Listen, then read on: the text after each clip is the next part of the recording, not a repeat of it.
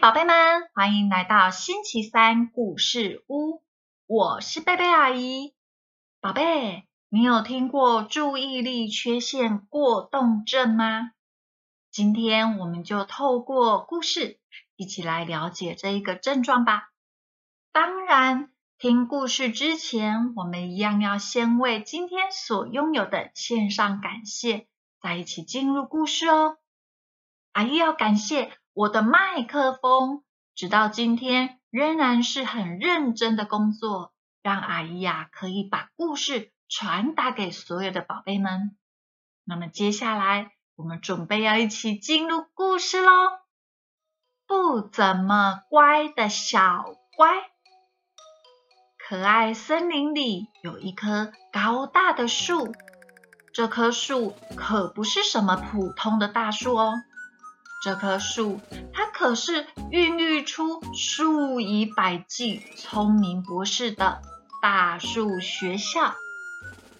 听居民们说，在很久很久以前，可爱森林里突然长出了这棵大树，树干的顶端就好像是被吹了气的气球一样，越长越大，越长越大。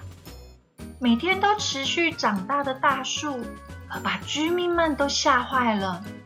他们觉得，一定是我们当中有人犯了罪，所以神要降下一棵奇怪的大树来压垮森林里的大家。有一天，森林里最勇敢的拥贝啊，决定要爬上这棵树来一探究竟。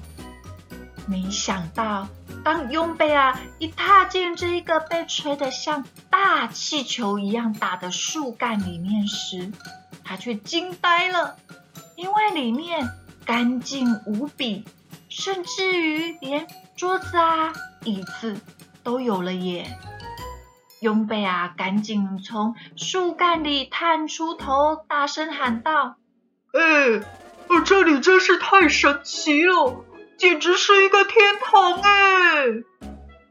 就在这个时候，原本不断膨胀长大的树干也突然停止生长了。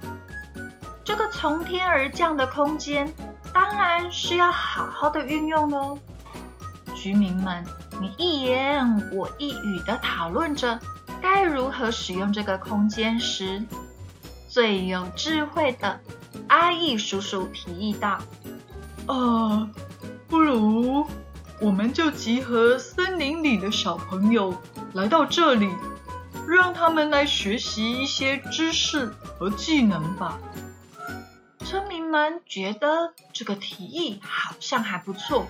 嗯，这个提议好。哎，这样好啊，好，这样很有道理耶，可以，可以，这样好，这样好，就这么办吧，就这么办啊。于是，这棵奇怪的大树就变成了所有小朋友们学习知识的地方，而最有智慧的阿义叔叔也就成了大树学校的第一位老师哦。那时候，在大树学校里，有一位叫做小乖的小朋友，小乖总是特别的调皮。阿义老师在台上教课。乖啊，就在教室里面走过来走过去，爬上又爬下。这时候，阿姨老师说道：“小乖啊，赶快回到你的座位上坐好。”被老师这么一说，小乖终于是回座位了。坐是坐着啦，但是小乖开始发呆，或者分心。神游，想到别的事情。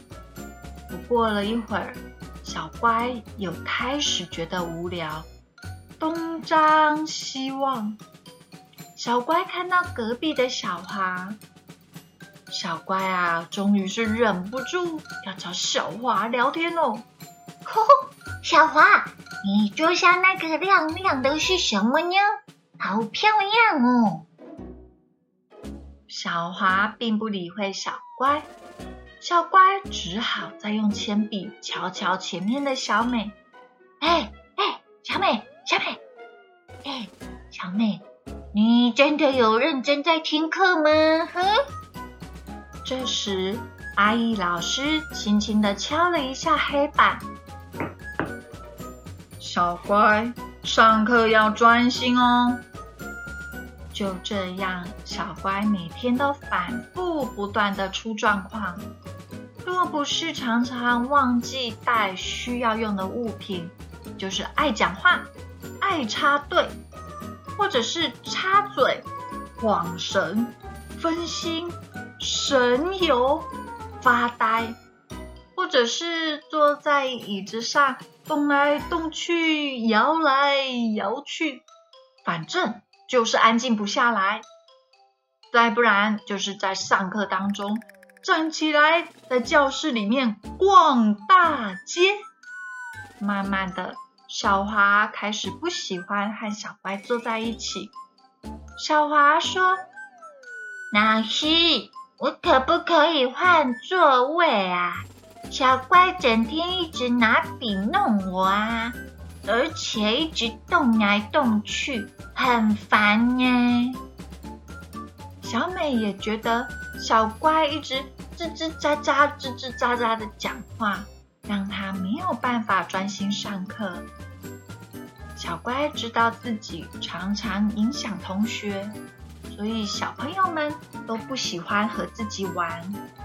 渐渐的，小乖的自我价值感也变得越来越差，逐渐的不喜欢自己了。为了帮助小乖可以安定下来。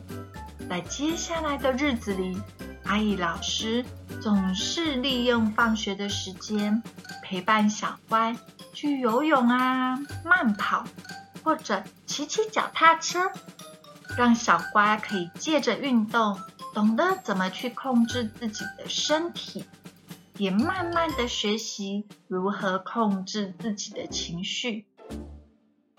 而小乖自己也很努力哦。小乖告诉老师：“老师，我再也不要吃糖果了，因为糖果里面的糖会让我变得很躁动。”耶。慢慢的，小乖可以和小华、小美一样，专心的坐着听阿姨老师讲课，玩起来也不会没轻没重的弄伤人。当然，小乖啊。再也不会像以前一样在课堂间随意站起来逛大街，影响同学喽。长大后的小乖更变成了大树学校的老师呢。宝贝，你喜欢今天的故事吗？故事中的阿义老师透过跑步、骑脚踏车、游泳来帮助小乖。更认识自己的身体和情绪，宝贝们也可以动动脑想想看，如果你是阿义老师，你还会带着小乖去做哪些运动呢？想一想，也可以来跟贝贝阿姨分享哦。我们今天的故事就说到这里啦。